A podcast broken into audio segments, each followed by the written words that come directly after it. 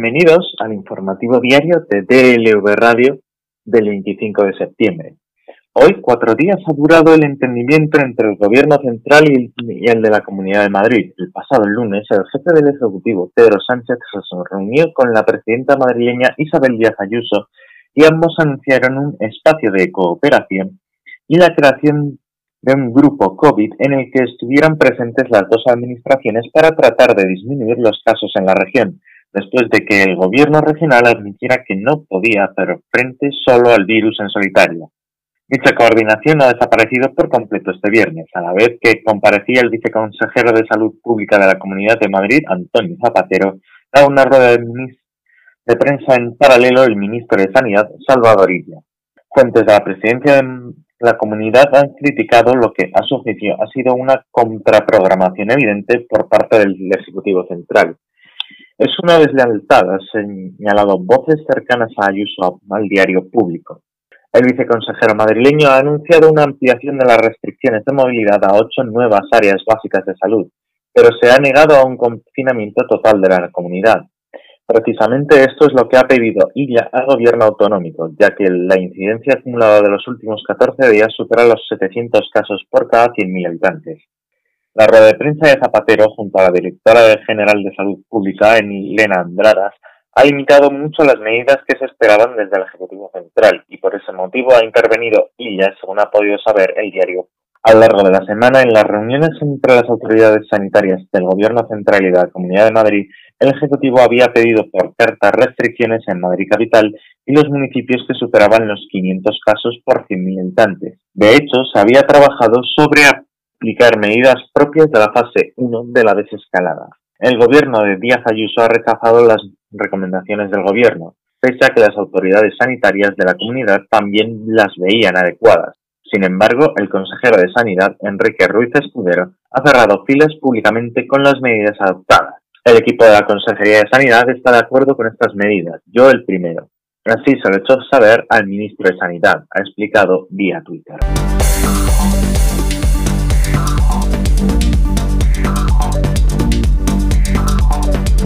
Al grito de Viva el Rey, así ha terminado la sencilla ceremonia de la entrega de despachos a los 62 nuevos jueces que se ha celebrado este viernes en Barcelona con la ausencia del jefe del Estado.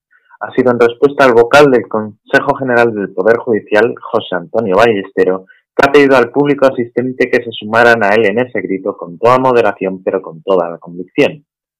Se han pasado tres montañas, se yo decir, por un micro abierto en una conversación entre el ministro de Justicia, Juan Carlos Campo, y el presidente del Consejo General del Poder Judicial, Carlos Lesmes, mientras el público abandonaba la sala.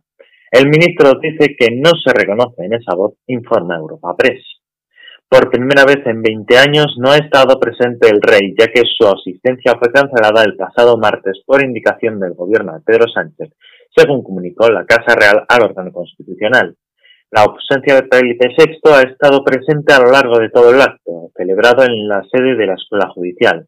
Incluso los alumnos, que eran los verdaderos protagonistas de la ceremonia, han asegurado que nunca se debía utilizar la justicia como moneda de cambio ni en juegos políticos o institucionales.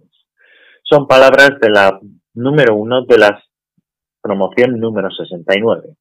Tal y como se había anunciado, Lesmes, el presidente del órgano constitucional, ha expresado nada más arrancar su discurso su enorme pesar por la ausencia del jefe del Estado en la entrega de despachos a los nuevos jefes, sean cuales sean las circunstancias que lo han motivado.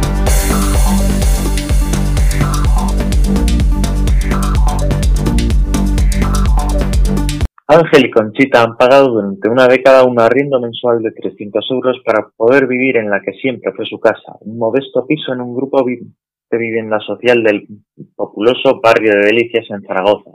Y ahora se encuentran con que, sin haber sido nunca conscientes de haber perdido su propiedad, el amigo inmobiliario al que acudieron en busca de ayuda les amenazó con el desahucio. Nos decían que ya estaba todo arreglado, pero nunca nos explicaron de qué manera, y ahora nos quieren echar cuando resulta que hemos pagado más que nadie, explica Conchita. El abogado nos decía que Francisco nos estaba haciendo un gran favor, recuerda Ángel. El final de la rocambolesca historia ha comenzado a escribirse en el juzgado de instrucción número 7 de la capital aragonesa, cuyo magistrado ha imputado como presuntos autores de un delito continuado de estafa a Francisco NLM, responsable de la inmobiliaria Cintas Luna, a quien pertenece hace ya 12 años Ángel pidió ayuda para hacer frente a una angustiosa situación económica y al abogado Antonio L.V. Ambos negaron no haber cometido ningún delito en su interrogatorio como imputados ante el juez, en el que aseguraron que, desde su perspectiva, habían hecho un favor a los denunciantes cuyas edades se acercan ya a los 80 años. La historia, según narra la querella que están investigando en el juzgado, se remonta a mediados de 2008, cuando Ángel le contó a Francisco NLM, con quien había trabajado en una imprenta y con quien se había encontrado poco antes, habían decidido vender su piso para hacer frente a sus problemas económicos, a lo que este y el abogado aprovecharon la fragilidad con carácter crédulo y confiado de la pareja y sus apuros para salir de esa situación para apoderarse del patrimonio de los mismos y seguir explotándolos. La pareja había recibido poco antes una oferta de 112.000 euros, con la que habían podido saldar las deudas por algo más de 50.000 que arrastraban a cuenta de una herencia como cancelar la hipoteca pendiente. Sin embargo, los desahuciados les, convencieron de que iban a conseguirles un precio más alto, y de que, por su situación económica y el riesgo de que el banco la ejecutara sin dejaban de pagar, era mejor que no se figurasen ellos como titulares de la hipoteca. Así, a mediados de agosto de 2008 firmaban un poder notarial a favor del letrado en el que autorizaban a vender el piso por un precio por lo menos igual al valor al de las cargas que grabasen la finca, con renuncia incluso al derecho de uso de la foral aragonesa indica la denuncia, que recoge cómo el notario les obligó a incluir en él la obligación de saldar todas las deudas de los jubilados con lo que ocurrió en, el piso. El notario leyó el papel, lo rompió y obligó a hacer otro, recuerdan ambos. Vio que ahí había unos vivos, anota ella. Sin embargo, el piso cambiaba de manos solo tres días después por la mitad de la oferta que habían rechazado por insuficiente, el abogado se lo vendía al dueño de la inmobiliaria en nombre de los propietarios por 52.000 euros, aunque en realidad el pago en efectivo fue de 2.700. El resto, 49.300, quedaba retenido por el comprador para cancelar la hipoteca del piso, algo que haría mediante una subrogación aunque manteniendo el calendario de cuotas, según consta en escritura a la que ha tenido acceso el diario público. Así, señala la querella, el empresario pasaba a ser dueño de la vivienda mientras sus propietarios se habían quedado sin piso, no habían recibido un solo euro por ello y además seguían haciendo frente a sus deudas, así como los pagos ordinarios del piso, comunidad, obras, administración, ya que ellos seguían en la creencia de que nada había cambiado.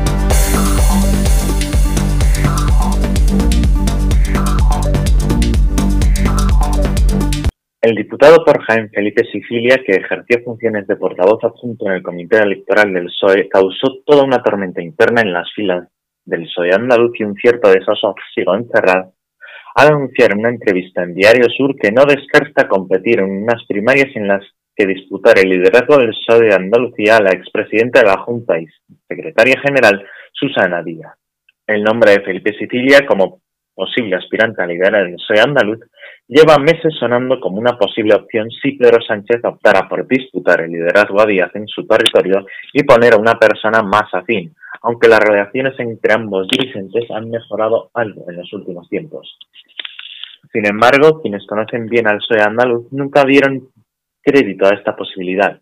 Sicilia no es demasiado conocido en la militancia andaluza, no tiene, aunque hubiera podido tenerlo, apoyo orgánico y aseguran que ni siquiera con el respaldo incondicional de Sánchez y el sanchismo andaluz, que estaría por ver que lo tuviera, tendría posibilidades de ganar a unas primarias frente a Díaz. Por ello, el paso dado este jueves solo causó perplejidad, malestar y hasta enfado por abrir una brecha interna en el partido cuando todavía no se vislumbra la fecha de un congreso y en medio de la situación de pandemia que vive el país. La dirección del PSOE en Andalucía se negó este jueves a valorar una posible candidatura de Sicilia a las primarias para la Secretaría General, asegurando que en el partido están todos centrados en los asuntos que importan a los andaluces y las consecuencias que acarrea la pandemia. El andaluz insiste en que todos los tiempos orgánicos no tocan ahora, están lejanos. Lo que nadie se explica es el porqué ante el anuncio de Sicilia ahora, que desconocían tanto en Ferraz como la propia dirección del partido en Jaén, donde su secretario general, Paco Reyes, al que algunos apuntaron en un principio como artífice de la operación, conoció por la prensa la noticia. Además, quienes conocen al dirigente jienense aseguran que de haber querido apoyar al diputado no hubiera hecho las cosas de esta manera. Por ello, todo apunta a que Sicilia parece estar condenado a ser un candidato fake.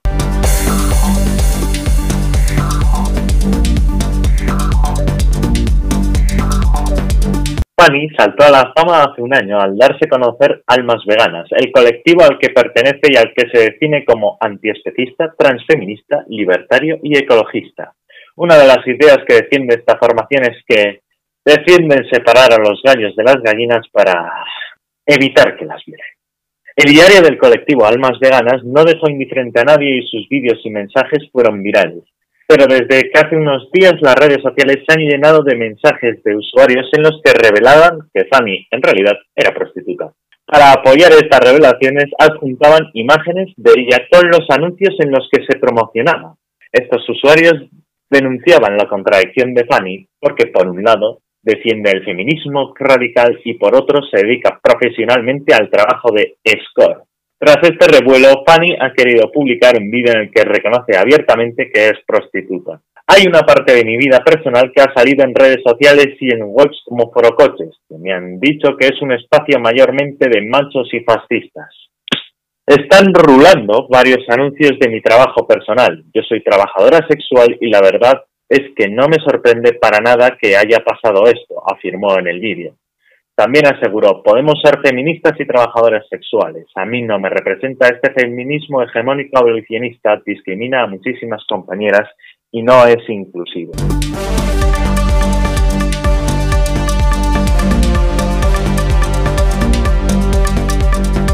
La empresa de vajillas Duralés, con sede en La Chapelle-Saint-Mesmin de Loaguer, Francia, y activa en el negocio desde 1945, ha sido puesta en quiebra el pasado miércoles por un tribunal comercial en Orleans. La icónica marca es reconocible por sus productos irrompibles de bajo coste que se podían encontrar en casi todos los hogares españoles hace no tanto tiempo. La decisión ha sido tomada el pasado 23 de septiembre y está acompañada de un periodo de observación de seis meses. En un comunicado recogido por el diario francés Le Monde, la dirección de la empresa explicó que se congelan las deudas de la empresa el día de la apertura a trámite al finalizar el inventario de todos los créditos por parte de los representantes legales. La empresa podrá proponer un plan de recuperación por continuación. En cuanto a la situación en la que se quedan sus 248 trabajadores, el presidente de Lourdes, Antoine Yonat, ha asegurado que siguen trabajando y cobrando. Los problemas que desencadenaron la quiebra vienen de un escaso flujo de caja tras la drástica reducción de producción experimentada en 2017 cuando sustituyeron su horno. Los productos de la marca son conocidos por ser forjados a 700 grados y luego enfriados de forma súbita, procedimiento que les da una resistencia especial.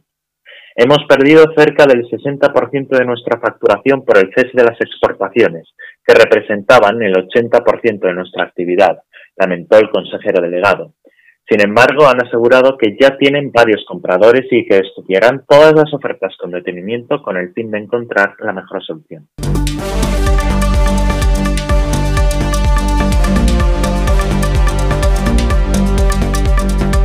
Hoy en el plan internacional, dos personas resultaron heridas este viernes si bien no se teme por sus vidas tras un ataque perpetrado con un arma blanca, al parecer un machete, justo delante de la antigua sede parisina del semanario satírico Charlie Hebdo, que fueron detenidos dos sospechosos. El primer arresto se ha producido en las inmediaciones de la Plaza de la Bastilla y se trataría de un hombre que llevaba ropas ensangrentadas, si bien su perfil no coincidía con el del atacante, según France Info que cita fuentes policiales. Posteriormente, se ha procedido al arresto de un segundo sospechoso en las inmediaciones de la estación de metro de Richard-Lenoir, lo que concuerda con las informaciones iniciales a que apuntaban a que el posible autor de los hechos habría huido en metro. Las fuerzas del orden movilizaron a su brigada de investigación e intervención y ampliaron el perímetro de seguridad en torno al lugar de los hechos debido al hallazgo de un paquete sospechoso que finalmente, según los medios franceses, no contenía ningún explosivo. La policía está investigando las circunstancias de este ataque, que tuvo lugar en el Boulevard Richard Lenoir, en el distrito 11 de la capital francesa, y donde se han cerrado las escuelas, guarderías y residencias de ancianos de la zona.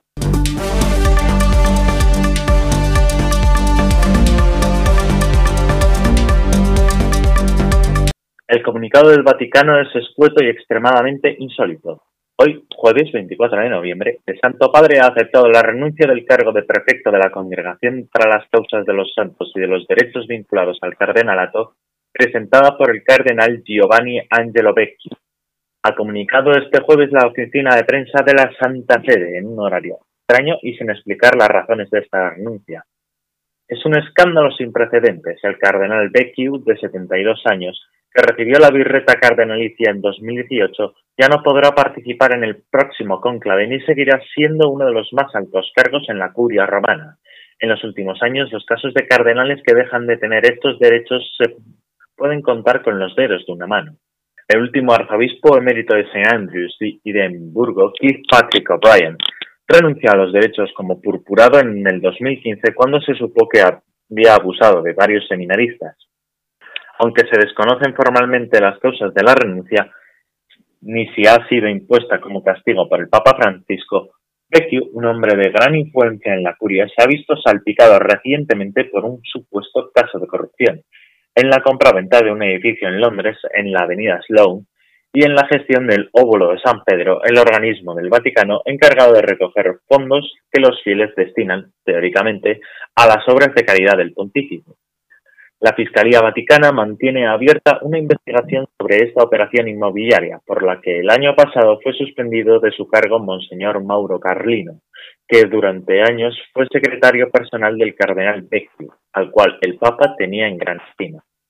Becchio ostentó durante siete años sustituto de la Secretaría de Estado. En febrero, la Fiscalía requisó documentos y dispositivos electrónicos en las dependencias de un antiguo cargo de la Secretaría de Estado, Alberto Perlasca, ex jefe de la oficina administrativa de la primera sección de la Secretaría de Estado. Después, en junio, las autoridades del Vaticano arrestaron al financiero italiano Gianluigi Torti, acusado de los delitos de extorsión, blanqueo de capitales y estafa, en el marco de la misma investigación la Secretaría de Estado del Vaticano se habría gastado unos 200 millones de euros en la compra de este inmueble londinense, a través de una serie de intermediarios que al parecer cobraron comisiones millonarias.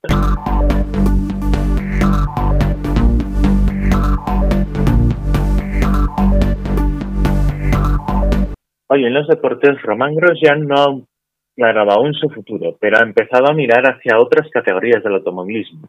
El francés, cuyo asiento en la escudería Haas no está asegurado para 2021, asegura que el WEC o la Fórmula E pueden ser buenas opciones para él. Cabe recordar que Román Grosjean ya probó el mundo de la resistencia en el pasado, la de que compitió en las 24 horas de Le Mans o las 24 horas de Spa. También tuvo un programa parcial en el extinto Campeonato del Mundo de GT1 de la FIA y ganó dos carreras. De cara al futuro a corto plazo, en vista de lo complicado que parece mantener un asiento en la categoría reina del deporte a día de hoy, Grosjean ha fijado su punto de mira en los nuevos hipercar que recorrerán en el WEC y también en, los, en la Fórmula E. Creo que para el futuro los hipercar de las 24 horas de Le Mans y el Mundial de Resistencia pueden estar bien. La Fórmula E es definitivamente una opción.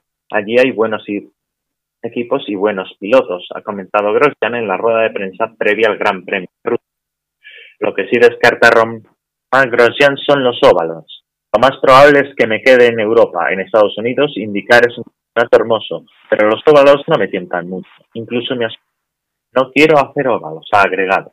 En cuanto a la Fórmula 1, Grosjean es realista respecto a sus posibilidades de tener un año más. El galo entiende que Haas no tenga prisa, y como él tampoco la tiene pero es consciente de que no hay muchos asientos disponibles. Obviamente no quedan muchos asientos en Fórmula 1 y hay muchos candidatos, así que entiendo el punto de vista de Haas y no tienen prisa. No creo que haya prisa tampoco, hay opciones en otros lugares que pueden ser interesantes, pero la Fórmula 1, la Fórmula 1, la Fórmula 1 sigue siendo atractiva. Supongo que necesitaremos algo de tiempo. Todavía estamos a principios de año y todavía quedan muchas carreras, así que por mi parte no hay prisa. Expresado Grosjean para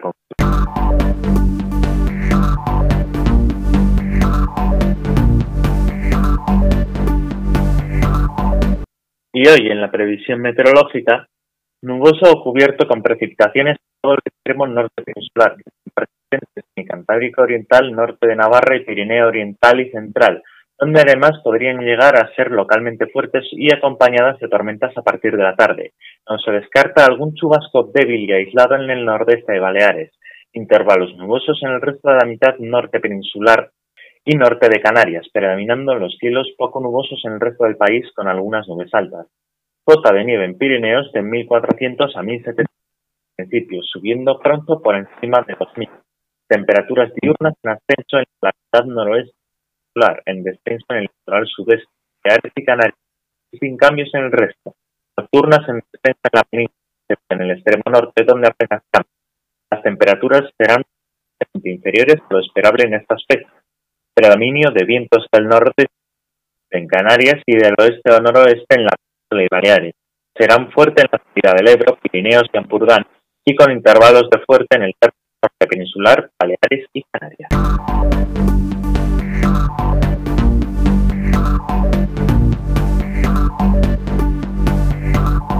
Hoy en la cartelera el estreno más reseñable de la semana es el documental que, habla, que narra la vida y carrera de Enrique Villarreal El Togas, desde sus comienzos en un humilde barrio de Pamplona hasta el estrellato al que lanzó tanto a él como a su grupo Barricada allá por los años 80. Y así nos despedimos del informativo diario el 25 de septiembre de DLV Radio. Les esperamos